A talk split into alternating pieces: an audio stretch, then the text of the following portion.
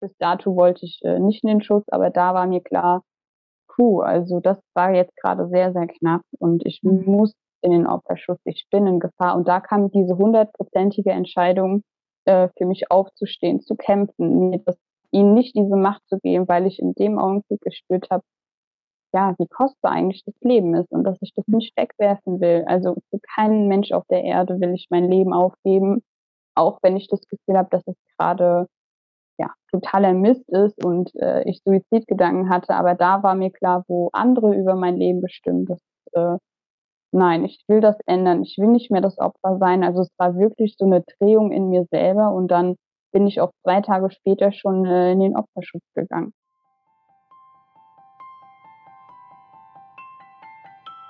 Hi und herzlich willkommen zum Survivor Queen Podcast, der Podcast für Opfer, Betroffene und Überlebende von sexualisierter Gewalt. Dieser Podcast ist voll mit Mutmachgeschichten von ganz vielen tollen und starken Survivor Queens und außerdem voll mit Tipps und Tricks von Experten und Expertinnen aus dem Bereich Traumaaufarbeitung und vielem mehr. Ich bin Mai Nguyen, deine Host von diesem Podcast und ich wünsche dir viel Inspiration beim Hören. Hi und herzlich willkommen zum zweiten Teil des Interviews mit Jasmin Scholl. Wenn du den ersten noch nicht gehört hast, geh auf jeden Fall eine Folge zurück. In diesem zweiten Teil sprechen wir darüber, wie sie gelernt hat, Wut und Aggression als etwas anzunehmen, was zu ihr gehört, dass es nicht grundsätzlich etwas Negatives ist, wie sie erkannt hat, dass ihr Leben in akuter Gefahr ist und wie sie es geschafft hat, den Tätern zu entfliehen, indem sie in den Opferschutz gegangen ist und sich in Sicherheit gebracht hat. Ich wünsche dir viel, viel Inspiration beim Hören. Es ist auch na, ne, also ich meine, wir, wir wollen Mut machen und gleichzeitig finde ich es total wichtig, da einfach klar zu haben, ja, es ist eine, es ist eine Entscheidung oder bei dir wurde sie ja leider abgenommen. Ähm, die auch Gefahren birgt. Ne? Also du, du bist darauf vorbereitet, dass Dinge passieren können. Du hast einen Selbstverteidigungskurs gemacht, du hast deine Wohnung ähm, vorbereitet, sage ich mal, die Dinge an den richtigen Stellen, dass ähm, ich vermute mal in jedem Raum gut greifbar und unsichtbar die ja. Dinge sind. Ne? Also so, so wie ähm, ja so ein bisschen immer auf Hab acht, ne? Da, da könnte was passieren. Ja. Das ist auch wieder ne, Stress fürs Nervensystem. Das Nervensystem ist dauerhaft darauf vorbereitet, da könnte was passieren. Ähm, und gleichzeitig habe ich das Gefühl, gibt dir das auch ein bisschen Sicherheit. Du weißt, du bist vorbereitet, wenn was passiert. Gibt mir total Sicherheit. Wenn ich spazieren gehe, achte ich zum Beispiel auch darauf, ähm, wer läuft hinter mir oder die Frau da vorne, läuft die jetzt nach links, läuft die in meine Richtung, ähm, will sie an mir vorbeigehen, oder äh, will sie mich angreifen? Ne? Und wie bin ich selber drauf? Gehe ich an ihr vorbei mit äh, geduckter Haltung oder mit aufrechter Haltung? Also ähm, ich beobachte mein Umfeld genau, es hört sich jetzt anstrengender an, als es ist. Ich bin aber da inzwischen auch total äh, geübt drin, ne? ähm, einfach mein Umfeld im Blick zu haben. Und ich habe mich erschrocken, als ich das erste Mal gesehen habe, es gibt nicht nur mich und meine kleine Welt und den Fußboden, es gibt auch eine Wiese, es gibt Wolken, es gibt Menschen, die um mich rum sind. Ähm, das war, jahrelang habe ich das gar nicht bemerkt, ne? Oder so ein Schmetterling, der an mir vorbeifliegt, das war völlig weg.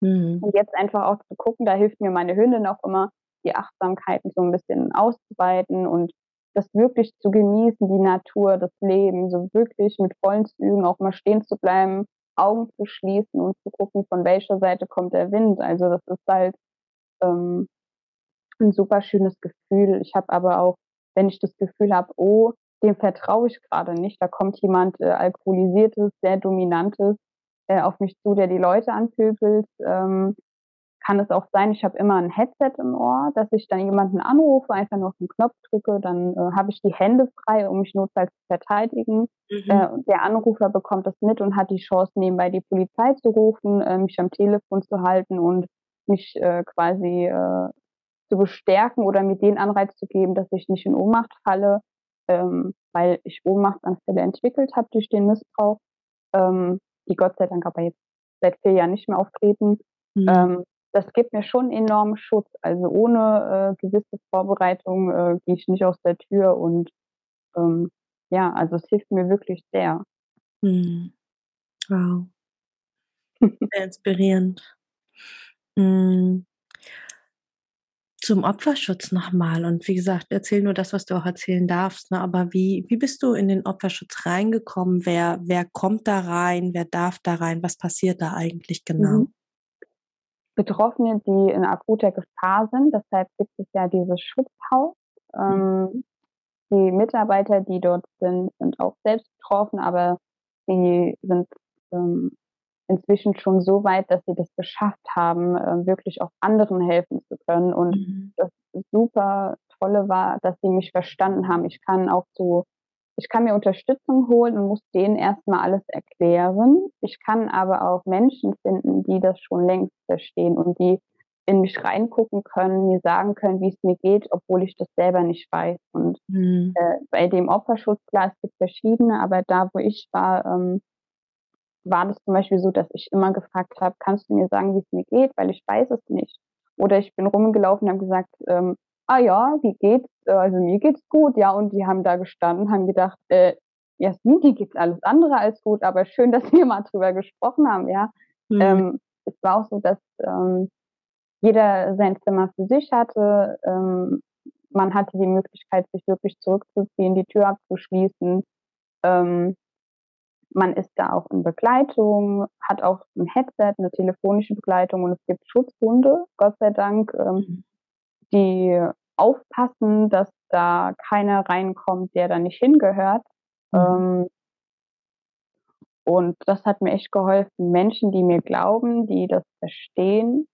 Ähm, ich habe lange gebraucht, um da anzukommen, weil ich keinem vertraut habe, weil ich sehr viel Angst hatte. Ähm, ich musste alles hinter mir lassen, was ich erstmal eigentlich gar nicht wollte, aber im Grunde war das sehr, sehr wichtig. Also nicht zu, in keinem zu schreiben, äh, dass man jetzt äh, dahin geht, dass man, ähm, also ich habe zum Beispiel meine Wohnung aufgegeben, dafür bin ein ganz anderes Bundesland, also von Hessen nach Berlin gegangen, habe keinem davon äh, sagen können, auch keinen Freunden, hey, ich bin jetzt mal weg, habe das äh, im Schutz gemacht, zu sagen, hey, ich bin an einem sicheren, geschützten Ort, mach dir keine Sorgen, es ist alles mhm. in Ordnung, äh, wenn ich mich jetzt auch nicht melde. Ähm, das war echt die beste Entscheidung meines Lebens. Also ich habe da so viel gelernt, ich habe äh, Ventile gefunden, ich habe vor allem auch gelernt, dass Aggression und Wut nichts Negatives ist, ja. Ähm, mhm. Auch wenn ich morgens aufwache, das Gefühl habe, boah, also heute habe ich ja mal gar keine Lust aufzustehen, dass das im Grunde das Gefühl von meiner Mutter war. Also klar kann es, können es auch meine eigenen Gedanken sein, aber meine Mutter war diejenige, die diese Gedanken immer gehabt hat ähm, und ich habe das einfach übernommen. Mhm. Ähm, also ich habe da sehr, sehr viel gelernt und auch das Wissen, was ich jetzt nach außen weitergebe, habe ich im Grunde von dem Opferschutz. Mhm. Und hast du dich selber dazu entschieden, dorthin zu gehen oder wurde das ans Herz gelegt vom Kinderheim? Wie kam das? Ähm, nee, das Kinderheim weiß von dieser Thematik überhaupt nichts. Also die mhm. haben da gar nichts mitbekommen. Ich bin nach dem Kinderheim noch oft umgezogen, weil ich mhm. eben in Gefahr war. Ähm, und äh, ich bin in Urlaub gefahren und wollte den Opferschutz kennenlernen. Meine Täter haben das rausbekommen, weil ich naja, den Fehler gemacht habe, das auf Social Media zu posten, dass ich in Berlin bin und die genau wussten, aha, Opferschutz ist in Berlin. Mhm. Ähm, und ähm, hatte zu der Zeit quasi zwei Wochen später eine Fuß-OP. Ähm, da ging es auch darum, ich hätte direkt im Schutz bleiben können, ich hätte direkt vor Ort bleiben können ähm, und habe dann gesagt, nö, ich kann nicht, ich habe ja noch eine Fuß-OP und das und habe viele, viele Gründe dafür gesucht, warum es gerade nicht geht, weil mhm. ich nicht wahrhaben wollte, dass ich in Gefahr bin. Also ich wollte das nicht sehen, ich wollte das nicht akzeptieren. Ähm, bin natürlich wieder nach Hause gefahren.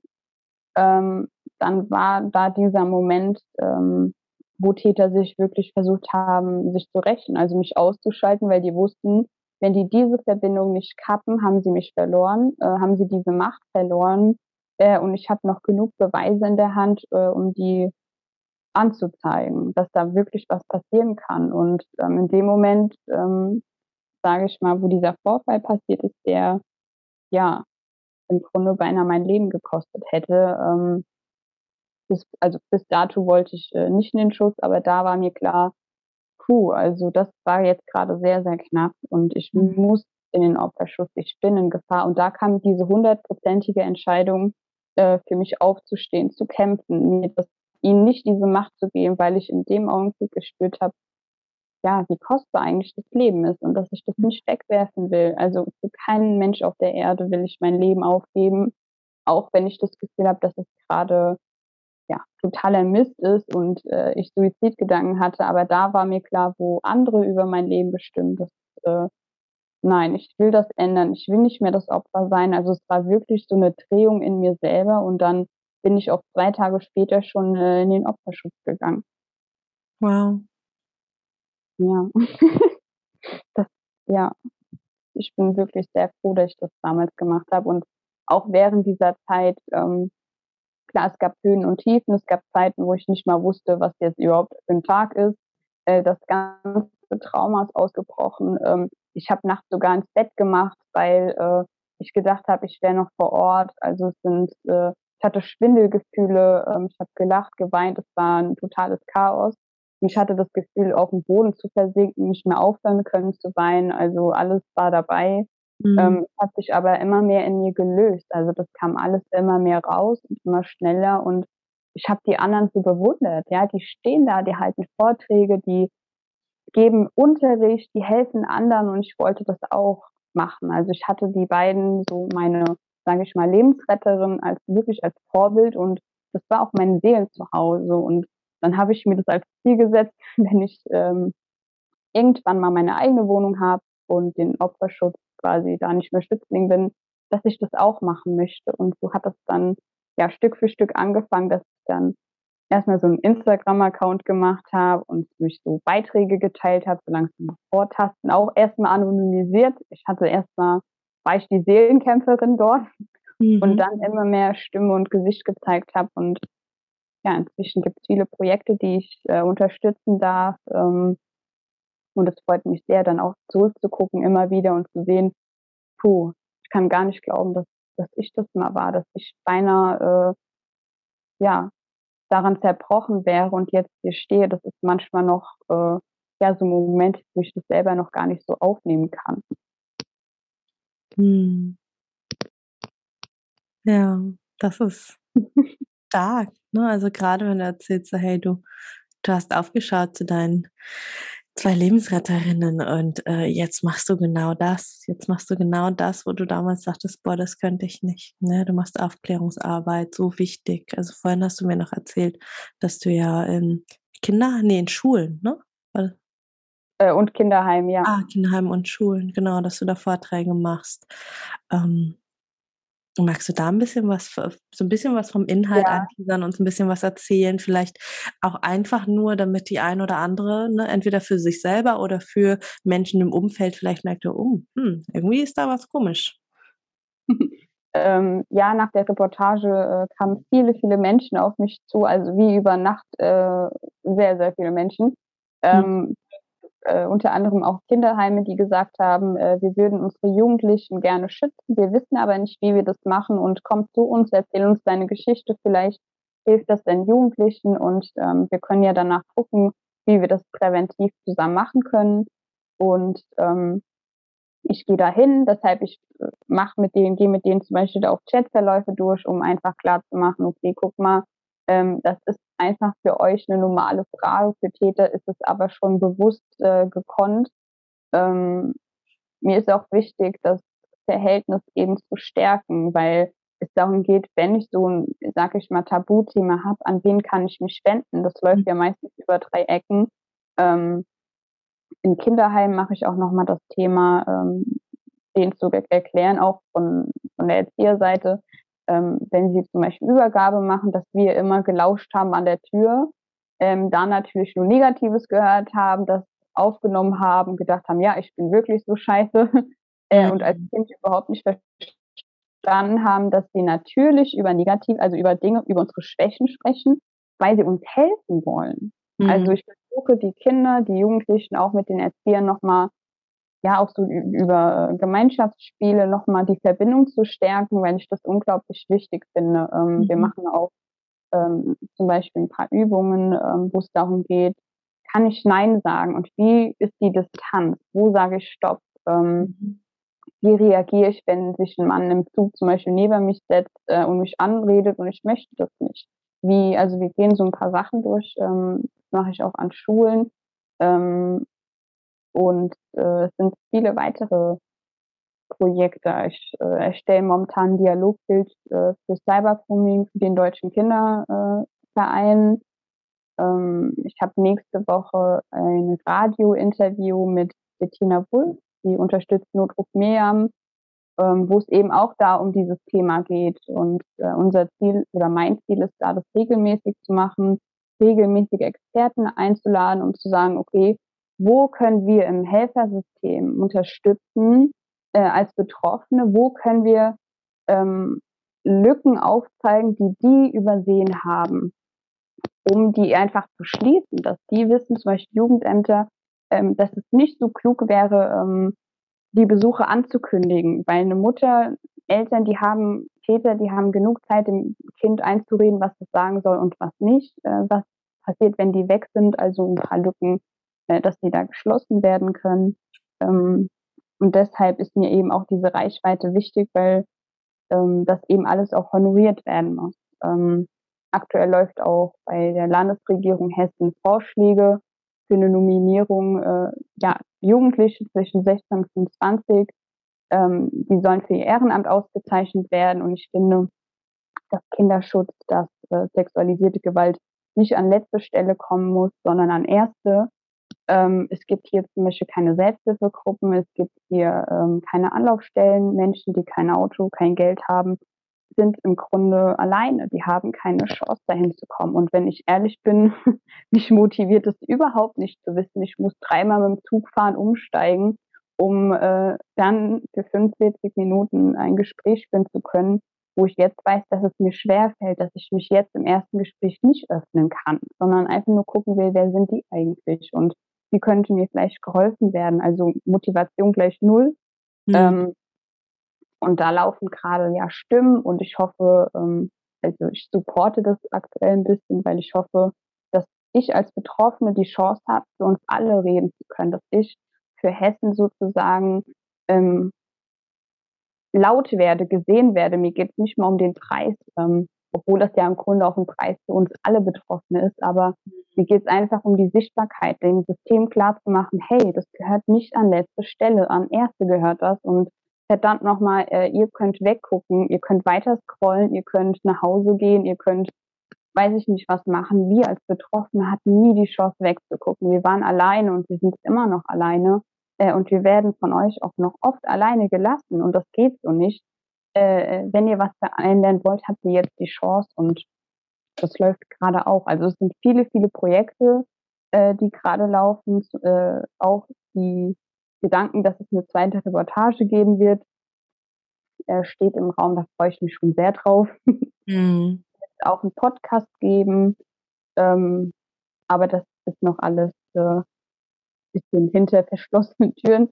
Ähm, ja, aber in zwei Wochen ist erstmal meine Fuß-OP dran, ähm, weil Fakt ist, meine Mutter hat meine Füße kaputt gemacht. Ähm, die hat äh, mit ihrem adipösen Gewicht immer auf meinem Körper, auf meinem ja, Kinderkörper ist immer drauf rumgesprungen. Die konnten, die Verletzungen konnten nie heilen. Und jetzt äh, im Oktober hatte ich schon mal eine Fuß-OP, jetzt der andere Fuß dran und dann bin ich erstmal auf den Rollstuhl angewiesen, was für mich ja auch nicht einfach ist, dann von jetzt auf gleich wieder ähm, ja ein Stück weit Hilflosigkeit zu haben und angewiesen zu sein äh, auf die Unterstützung von anderen. Ähm, ich habe jetzt da gleich erstmal so eine Pause, aber danach geht es wieder mit voller Kraft weiter und ja, ich habe auch schon viele Ideen, die man im Rollstuhl machen könnte, so als, naja, ich behalte mir meine Lebensfreude und ich roll sämtliche Berge hoch und runter und nach einer Woche bin ich Hulk. ich habe da schon ein paar Ideen, äh, was ich dann in der Zeit anstellen kann, weil ja, Rollstuhl ist doof, aber ich kann die Leute im Grunde trotzdem irgendwie überfahren. Ähm, das ist für mich kein Grund, äh, jetzt äh, depressiv zu werden oder negativ zu werden. Ich kann ähm, ja, ich bin halt jetzt nicht so schnell, dann müsste ich mir irgendwie einen Turboantrieb dann noch dran bauen, aber äh, ich werde nur, weil ich im Rollstuhl sitze, ähm, ja, nicht das Gefühl äh, mir eintrichtern, dass äh, ich nichts mehr machen könnte. Hm. Cool schön zu, zu hören, zu sehen, was für eine Lebenskraft und Lebensfreude da aus dir heraussprudelt. Also dass selbst äh, ein Rollstuhl, was für viele eine Katastrophe wäre, für dich eher, oh ja, na dann rollen wir halt hoch und runter. Und all deine Projekte, die du gerade, von denen du erzählt hast, weil es ja nur ein kleiner Ausschnitt von all den Dingen ist, die du tust. Ähm, äh, also einfach un unglaublich schön, ähm, wer du geworden bist, Jasmin, wer du heute bist, das, was du alles auf deinem Weg geschafft hast, ja, und ähm, dass du dich fürs Leben entschieden hast und für den Aktivismus ja. und für die Aufklärung und dich nicht hast kleinkriegen lassen. Ja, ja. Ich glaube, meine Hunde, meine Hündin wäre die erste, die sich darauf freuen würde, ähm, weil sie läuft nicht so gerne, sie ist äh, da leider sehr krank. Ähm, gesundheitlich, aber äh, die wird sich freuen, wenn Frauchen sie durch die Gegend rollt und sie nicht mehr laufen muss. ja, aber vielen, vielen Dank. Das gibt mir echt sehr viel Kraft, wenn ich das von außen ähm, höre, weil so Fremd- und Selbsteinschätzung ist ja auch so eine Sache für sich. Mhm. Das freut mich dann immer total, wenn man das im Außen merkt und äh, wenn es dann Momente gibt, wo ich denke, boah, jetzt bin ich aber irgendwie fühle ich mich so klein und so, dann hilft mir das daran zu denken, dass die Menschen ähm, ja, das sehen und mir diese Rückmeldung geben und äh, das gerade ähm, ja nicht das Gefühl ist, äh, das real ist. Hm. Ja, das ist ja ganz oft so. Ne? Wir, wir machen so viele Schritte in uns, dass wir gar nicht merken, wie sehr wir uns verändert haben. Und ich kenne das ja selber. Also bis heute manchmal, wenn ich irgendwie größere Anfragen bekomme, na, ähm, ich bin jetzt im, äh, im Juni bin ich zum ersten Mal Keynote-Speakerin. Ja, also ich habe, also ich meine, wow. ich habe schon, ja, ne, ich habe schon oft gesprochen und so, ähm, aber jedes Mal, wenn irgendwas Neues passiert, mein erstes Radio-Interview, ähm, mein, mein erstes Podcast-Interview, wo ich auf der anderen Seite sitze oder jetzt eben 45 Minuten ich alleine auf der Bühne, ja, wo ich erzählen kann, mhm. was ich mhm. will. Ne, so solche Sachen, wo, da, da werde ich immer ganz schön humble. Also da ist immer der erste Gedanke so, was? Ich? Aber aber, ja. aber das, hä, aber das bin doch jetzt nicht. Ich, ich glaube, die meinen wen anders. ja, wow, das ist total schön. Wow. Hm. Das freut mich wirklich. Aber ich glaube, alles andere wäre auch nicht so gesund, ja, wenn du dann mit vollem Selbstbewusstsein da stehst und denkst, so, ich rock jetzt das Ding, ich habe keine Angst und äh, das, da würde ich mir, glaube ich, eher Gedanken machen als so eine gesunde, oh, ich bin aufgeregt, ich freue mich. Also es ist ja auch ja. total schön, wirklich. Mhm. Ja, und ich glaube, das ist total wichtig, sich da auch immer wieder auch Feedback von außen zu holen. Ne? Also in solchen Situationen nicht irgendwie auf einmal so in, in ähm, Hochstaplerin-Modus zu gehen, so, oh Gott, ich, ich kriege das nicht hin oder oh ja, eine Überkompensation auf jeden Fall, sondern auch einfach ja. immer wieder mit, mit dem eigenen Netzwerk, dem eigenen Umfeld ins Gespräch zu gehen. Und meine FreundInnen sind immer super supportive. So, ja, wie cool, toll, Mai, klar hast du das verdient. Und guck mal, was du alles schon gemacht hast. Und dann zählen die mir irgendwie drei, fünf, zehn Dinge auf und ich sitze da und denke so, krass, das habe ich alles gemacht, stimmt. oh, das kenne ich so gut. ja. Ja. Wow. Ja, weil neben all dem, was wir machen, sind wir auch einfach Menschen. Ne?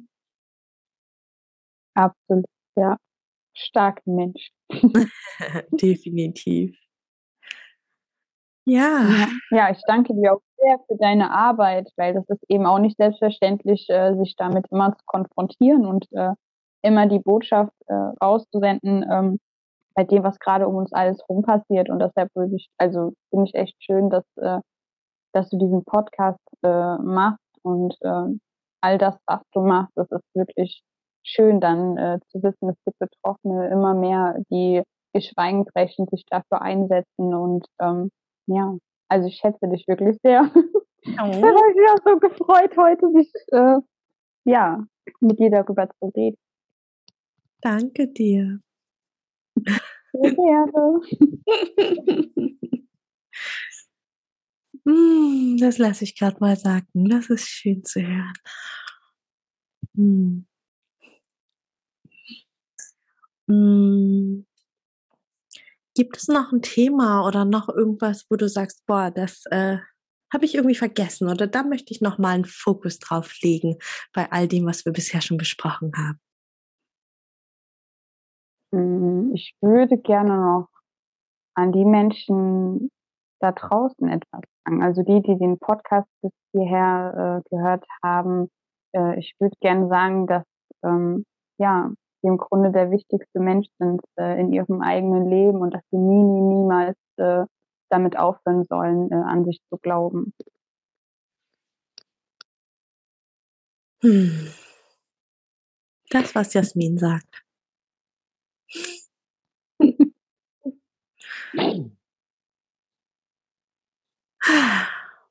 Das ist doch eine schöne Abschlussmessage, oder? Definitiv. Ja. Du bist der wichtigste Mensch in deinem Leben. Glaub an dich und hör niemals damit auf. Ja. Hm. Jasmin, ich danke dir von Herzen für deine Arbeit, für dein Sein, für deine Zeit, für deine Herzlichkeit, für deine Lebendigkeit, für deinen Optimismus, für dein Kämpferin-Sein, für dein Survivor-Queen-Sein, für das Lückenschließen im System, für die Kooperation mit all den Ämtern ähm, und äh, alles, was irgendwie, also teilweise auch echte Drecksarbeit ist, ja, dass du, dass du die Wege gehst und ähm, ja, dafür andere und auch für dein Vergangenheits-Ich, für das Vergangenheits-Uns was aufarbeitest und das anderen in der Zukunft erleichterst. Danke dir, Jasmin. Oh, vielen Dank. So, das war's mit der Doppelfolge mit Jasmin Scholl von Das Schweigen brechen. Ich hoffe, du hast ganz viel für dich dazu gelernt. Ich fand es auf jeden Fall unglaublich aufschlussreich. Ich feiere Jasmin für ihre Arbeit sehr. Und wenn du mehr über sie erfahren magst, schau total gerne mal in den Show Notes vorbei. Lass ihr ein Follow auf ihrem Instagram-Account da. Und vielleicht magst du dir auch die Doku anschauen, die auf HR über sie lief.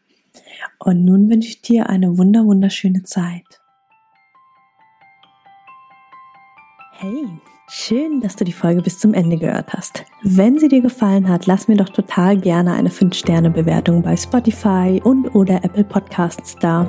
Damit hilfst du, dass dieser Podcast noch viel mehr Menschen ausgespielt wird. Und wenn du keine Folgen mehr verpassen magst, klick einfach auf Folgen und dann bekommst du immer alle zwei Wochen montags eine Benachrichtigung von deinem Handy, von deiner App, dass eine neue Folge da ist. Alle zwei Wochen montags erscheint die Folge, außer es ist eine Doppelfolge. Dann gibt es den zweiten Teil zwei Tage später am Mittwoch. Und wenn du dich mehr zum Thema Trauma und Traumaaufarbeitung einlesen magst, dann lad dir doch total gerne mein E-Book runter. Das findest du kostenlos in den Show Notes. Da sind auch alle anderen Links, über die wir hier in der Podcast-Folge gesprochen haben. Ich freue mich, wenn wir uns in der nächsten Folge wieder hören. Bis ganz bald, deine Mai. Ciao.